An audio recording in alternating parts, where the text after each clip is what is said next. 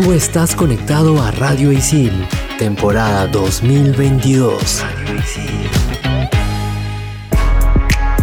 ¿Sabías que en el capítulo 11 de la tercera temporada de Los Simpson, Bart canta la canción La pollera colorá en el bar de Moe? Hoy en Explícame esto, cumbia. Bien, para terminar la clase, ¿alguna pregunta, chicas y chicos? Sí, yo.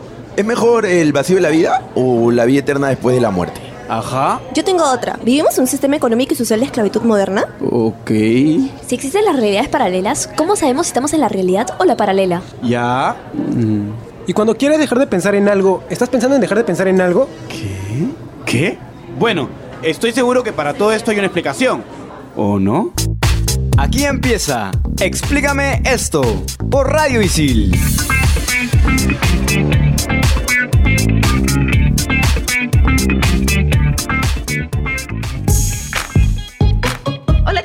Bienvenidos a un capítulo más de Explícame esto por Radio Isil. ¿Cómo están? Muy bien. Este es un saludo de amistad, ¿verdad? Por si es que no saben quiénes somos, nosotros, porque nuestra queridísima Claudia Caliceni no nos ha presentado, somos Renzo y Andrea. Hola, ¿cómo están? Yo estoy un poquito mal de la garganta para variar, pero fue por una gran razón, ¿ok?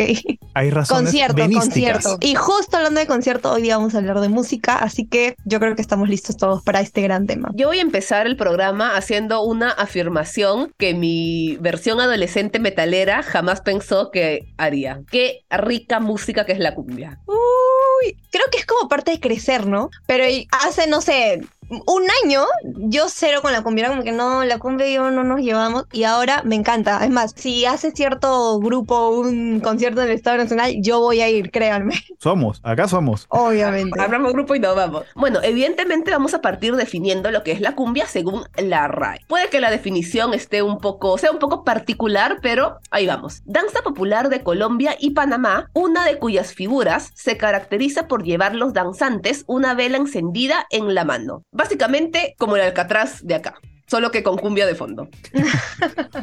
Bueno, obviamente esto lleva algunas otras características para la danza en Colombia y en Panamá. Y ojo que en Panamá no se le llama cumbia, se le llama música típica. Hay que tener en cuenta lo siguiente, cumbia viene de un vocablo africano, cumbé, el cual significa baile de negros y que también hace referencia a un baile que se realiza en la Guinea Ecuatorial. Pero ojo con esto, muchos antropólogos, historiadores, sociólogos también han discutido acerca del origen musical de la cumbia y han formado dos bandos, indigenistas africanistas. Lo que sí no tiene discusión es que la cumbia nació en Colombia, específicamente en 1821 en el país indígena de Pocabuy, que se ubicaba en la zona del río Tucurinca, que es el actual río Magdalena, siendo bueno, este el municipio o distrito de Soledad en Barranquilla el lugar donde se originó este tipo de música. Tengamos en cuenta lo siguiente, el sonido de la cumbia es combinación del acordeón, clarinete, flautas de varios tipos, en este caso gaita macho, gaita hembra, gaita corta y caña de millo, maracas, tambor alegre, tambora,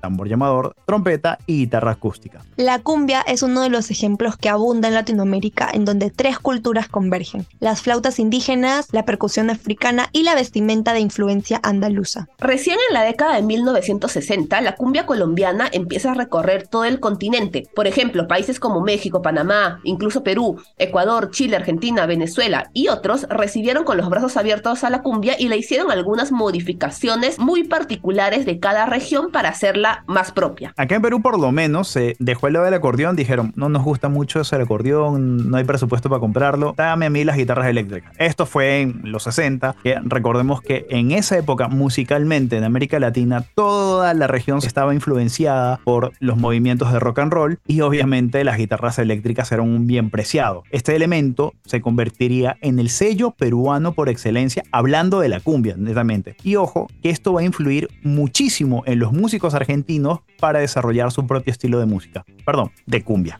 Otra característica vital y muy propia de la cumbia peruana es el, el sonidito del, del destapador.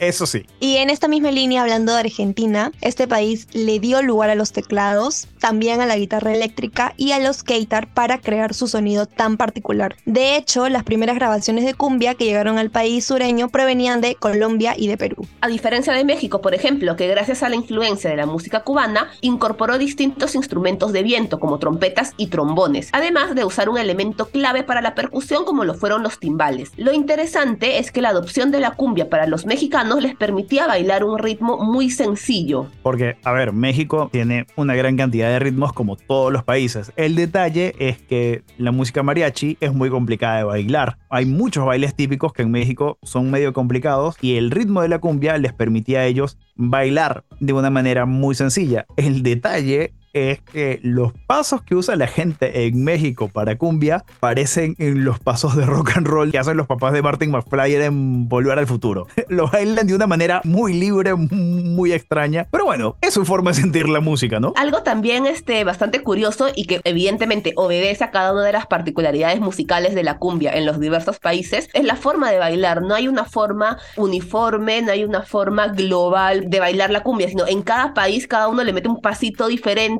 algún gesto diferente, alguna, algún movimiento muy particular de esa región. Hay que tener en cuenta algo muy importante que también dio paso a un nuevo estilo de cumbia, que es la llegada de los sintetizadores y la batería eléctrica. Esto creó la tecnocumbia, sobre todo en México y Perú, otros lados también como Argentina. Bueno, en Argentina nacía la cumbia villera, en Perú tuvimos nuestra propia versión a finales de los 90, principios del 2000. Y México, digamos que tomó el sintetizador y, la batería electrónica para crear una música que ahora es conocida como Tex-Mex. Todas las canciones de Selena. Bueno, eso es tecnocumbia para los mexicanos. Justamente sobre eso, Renzo, quiero decirles a todos que vayan a escuchar nuestro programa sobre Selena porque está 10 de 10. Yo personalmente la amo, así que ya. Ahora, por otro lado, yo quería contarles algo bien curioso e interesante. En 1979, la agrupación peruana Los Hijos del Sol graba Y meses después, el colombiano Rodolfo Aicardi la escucha en Ecuador y hace su propia versión colombiana, convirtiéndola en un clásico de este país. Y acá Renzo va a rematar el dato porque esto sí es como súper loco y creo que pasa con muchas canciones en general. Eh, cuando fueron los Juegos Panamericanos Lima 2019 y en el Estadio Nacional entra la delegación de Colombia, empieza a sonar cariñito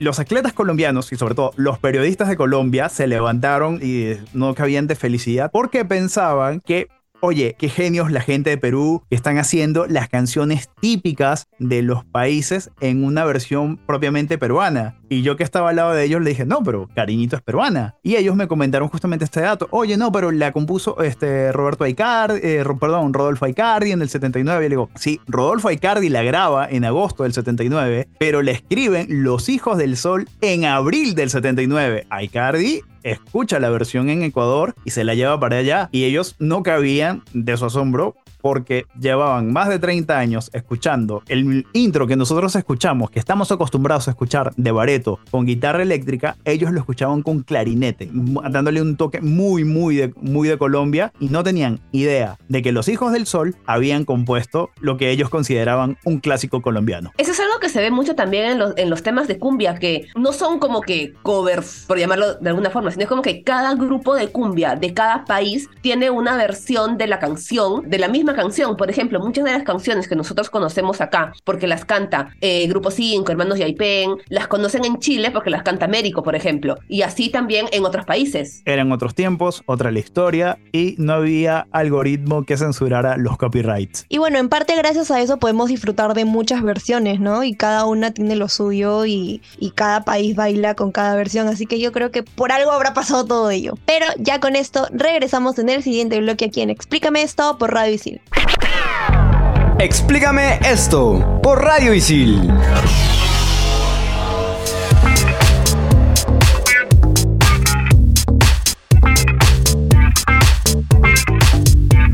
Y regresamos con más aquí en Explícame esto. Estamos hablando de la cumbia. Y Claudia, por favor, los honores. La frase célebre llega gracias a Rodney Clark, más conocido como El Chombo. Este género musical es el de más influencia, históricamente hablando, y de largo recorrido en el continente americano. Sabias palabras de, del Chombo, yo no voy a ir en contra de su sabiduría musical, pero también hay algo que me gustó que él dice en un video hablando sobre géneros típicos de Latinoamérica, enfocándose mucho sobre la cumbia, que dice, el ritmo de la cumbia es tan sencillo, lo cual es bueno, pero también es su talón de Aquiles en referencia a que evidentemente ese ritmo tan sencillo puede hacerse fusionable con otros géneros, música norteña, salsa, reggae, reggaetón, porque el compás de la cumbia permite perfectamente que entre un tumba tumba, ese patrón rítmico del reggaetón. La cumbia y la música está para fusionarse y disfrutarse. Opino lo mismo. Ahora, hablemos un poco y especifiquemos sobre la historia de la cumbia peruana. En contexto, en 1950 la migración desde los Andes peruanos a la ciudad de Lima alcanza unos niveles masivos, haciendo que el guayno se convierta en un éxito comercial en la capital en la década de 1960. Años en que la cumbia colombiana empezó a llegar a nuestro país.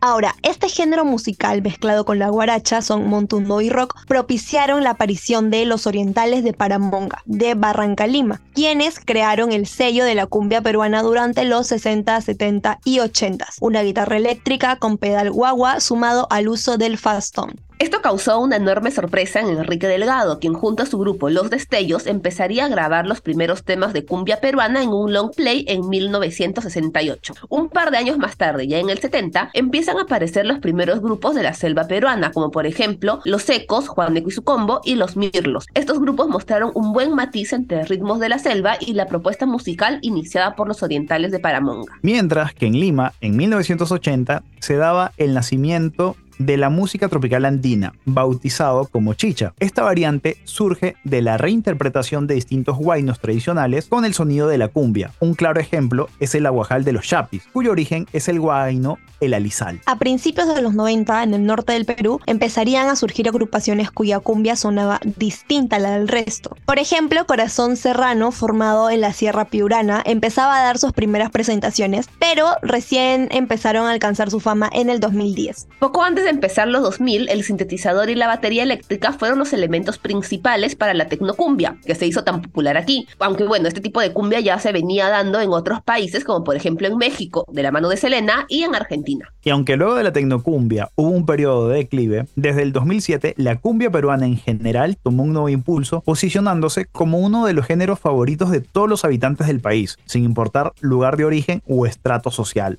Eso es verdad. Literal, creo que todo el país se sabe, así sea como que en modo automático, las letras más icónicas de las cumbias peruanas. O sea, este fenómeno de universalización, vamos a decirlo así, de la cumbia, porque antes se veía como un tipo de música destinado a poblaciones de estratos sociales populares. Empezó ya en los 2000 con esto de la tecnocumbia. O sea, en todos los países de América Latina, los rankings musicales estaban en Sing, los Bastard Boys, y acá en Perú teníamos Escándalo. Era una cosa impresionante. También hay otra curiosidad con la tecnocumbia. Rosy War, que digamos fue la pionera como el emblema de este tipo de género, va y hace una gira por México que le resulta muy buena. ¿Por qué? Porque su tono de voz es muy parecido al de Ana Gabriel la gente recibió con muy buena simpatía las canciones de Rosy Ward. No solamente acá, las canciones que pusieron de cumbia en el Tomorrowland, ¿se acuerdan? De Guamarina, creo, no, no recuerdo de, de quién es exactamente, pero hasta allá llegó. Creo que no hay país en el mundo donde no se haya escuchado una canción de cumbia peruana. Recordemos que peruanos hay miles y millones repartidos por todo el mundo. Creo que la cumbia se escucha desde acá y da la vuelta al mundo hasta Tokio pasando por Australia, por China, Francia, Estados Unidos, obviamente. Es que también es muy contagiosa la cumbia, no solo por el ritmo, sino que por otro lado también hay unas letras, pero unas letras que tú, Dios, la vives a mal, literal. Es, inevitable. Sí, es inevitable. Antes me pasaba que escuchaba una canción de cumbia y decía, ay, qué tedioso, una canción de cumbia. Ahora escucho una canción de cumbia y digo, hey, ¿dónde es el tono? ¿Dónde? Me pasa. Es parte de crecer, Timmy. Y sí, tienes razón, es parte de crecer. Bueno, nosotros vamos a ir a una pequeña pausa porque luego viene el top 5 y es un top 5 bastante tonero. ¿De qué se trata? Bueno, tras la pausa se lo decimos aquí en Explícame esto por Radio Isil. Explícame esto por Radio Isil.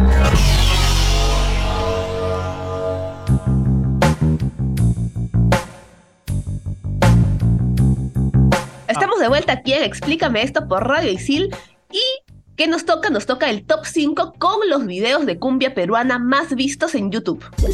Top 5. Top 5. Top 5. Top 5. Corazón Serrano Mix. Hasta la raíz tomando cerveza morena, ven a mí. La agrupación que nació en 1997 se presentó en Piura para conmemorar 27 años de carrera artística en el parque acuático Aqualandia. El video se estrenó el 26 de noviembre del 2020 y desde entonces cuenta con 79.205.813 reproducciones. Creo que lo que más me llama la atención de este video es donde está hecho. O sea, un parque acuático. Mientras te lanzabas de un tobogán, mientras estabas ahí en la piscina, mira. Estaría toneando en la piscina mientras los escucho. Claro, es un buen mood, creo, ¿ah? Claro, o sea, y sobre todo con el sol piurano, que, mm, o sea, más veraniego, imposible. Un saludo a Cristian, que está en Piura. Top 4. Agua Marina, tu traición se acabó. Estrenado a fines de diciembre del 2017, esta canción escrita por Emanuel Callirgos y compuesta por Marcia Rocío ha sido reproducida 106.161.518 veces. Se trata de una canción de desamor, pero no te extrañe que tengas ganas de lanzar los pasos prohibidos cuando la escuches. Ojo que a mí me sorprende que esta canción de Guamarina esté entre las más vistas. Digamos que no es una de las primeras que uno asocia con Guamarina. No sé, Paloma Ajena es como que la más, este, más sonada, por decir algo. La ¿no? más emblemática. La también. más emblemática. Pero tu traición se acabó. Ojo, es buena, pero no me la esperaba. Top 3. Mari Carmen Marín, ¿por qué te fuiste? La ex integrante de Agua Bella trabajó de la mano de Sebastián Martins y Jesús Rodríguez. Con presencia del acordeón, recordando los orígenes de este género, la canción ya acumula 114.777.544 vistas desde septiembre del 2018, que fue la fecha de su estreno. De entre todas las canciones de Mari Carmen Marín, no me esperaba esta. Esperaba el mix de Pasito Tuntún, pero La escobita, la escobita. ¿por qué te fuiste? Es, es bien chévere. El corito es bien pegajoso.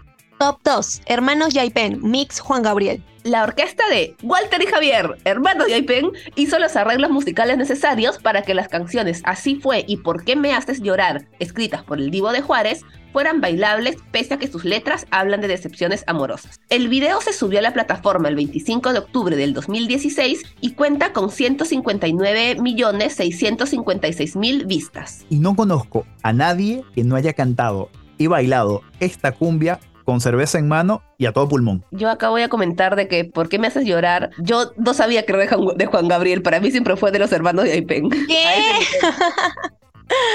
No, ¿Por yo sí sabía eso, pero en este caso yo voy a, voy a decir lo mismo que ha dicho Renzo en los últimos dos top. No me imaginé que justamente este mix iba a estar en el top 5, porque Hermanos Yaipen tiene una cantidad de canciones icónicas que es como que no, no se me ocurriría el mix de Juan Gabriel por primera opción, pero bueno, aquí está. Top 1. Grupo 5. Cambio mi corazón.